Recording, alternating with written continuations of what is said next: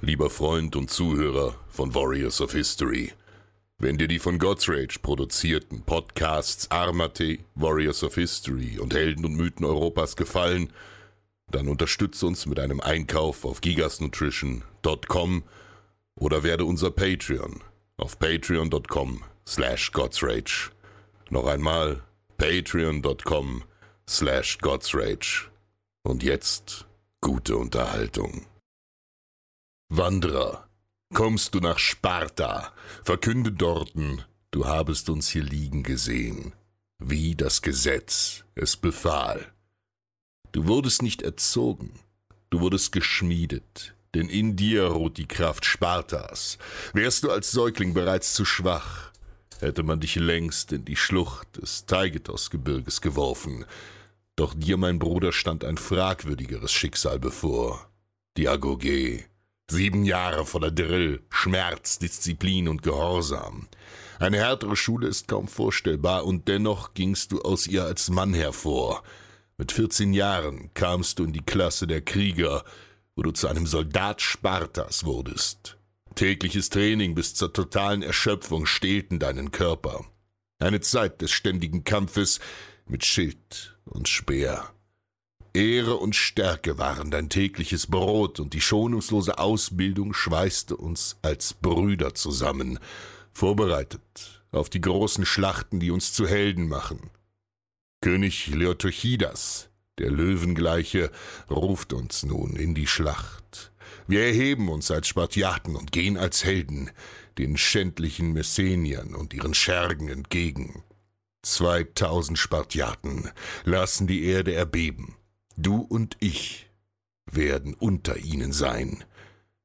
Wir nennen sie Heloten, die Eroberten, Sklaven, die nichts anderes sind als feige Gefangene die wir im Krieg ergriffen und auf die Felder Spartas zwangen. Nur die Peitsche und unsere Stärke hält sie im Zaum. Doch es ist wie mit den Wölfen.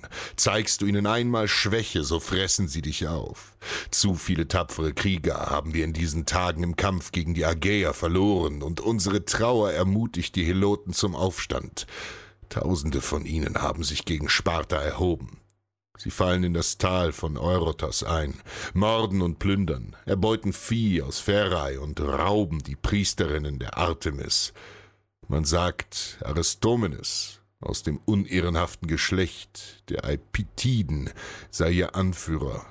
Unerbittlich führt er die Heloten gegen uns in die Schlacht, doch heute werden wir dieser Schlange den Kopf abschlagen.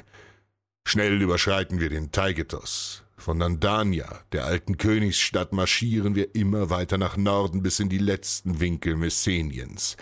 Hier auf dem Berg Eira haben sich Aristomenes und seine Heloten vor uns verschanzt. Sie wissen, dass wir kommen und rufen nach ihren Verbündeten. Söldner und Krieger aus Arkadien verstärken ihre Reihen, um die Hegemonie Spartas zu brechen. Doch selbst wenn der Feind in der Überzahl ist, fürchten wir uns nicht, denn mit jedem Zögern sterben Unschuldige durch die Hand dieser Räuber. In der Ferne sehen wir ihn bereits, den gewaltigen Berg Aira. Bei Megalotaphros, dem großen Graben, tief im Nomian-Gebirge, kommen sie hervor.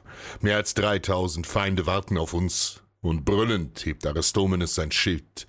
Jubelnd formieren sich seine Truppen und machen sich zum Kampf bereit. Doch nun treten auch wir geschlossen vor. Dicht und stark sind unsere Reihen. Schild an Schild, Lanze neben Lanze, schallt unsere Antwort über den Graben. Au, au, für Sparta, Ehre und Stärke. In blinder Wut rennen sie los, stürmen auf uns zu wie ein Rudel hungriger Wölfe.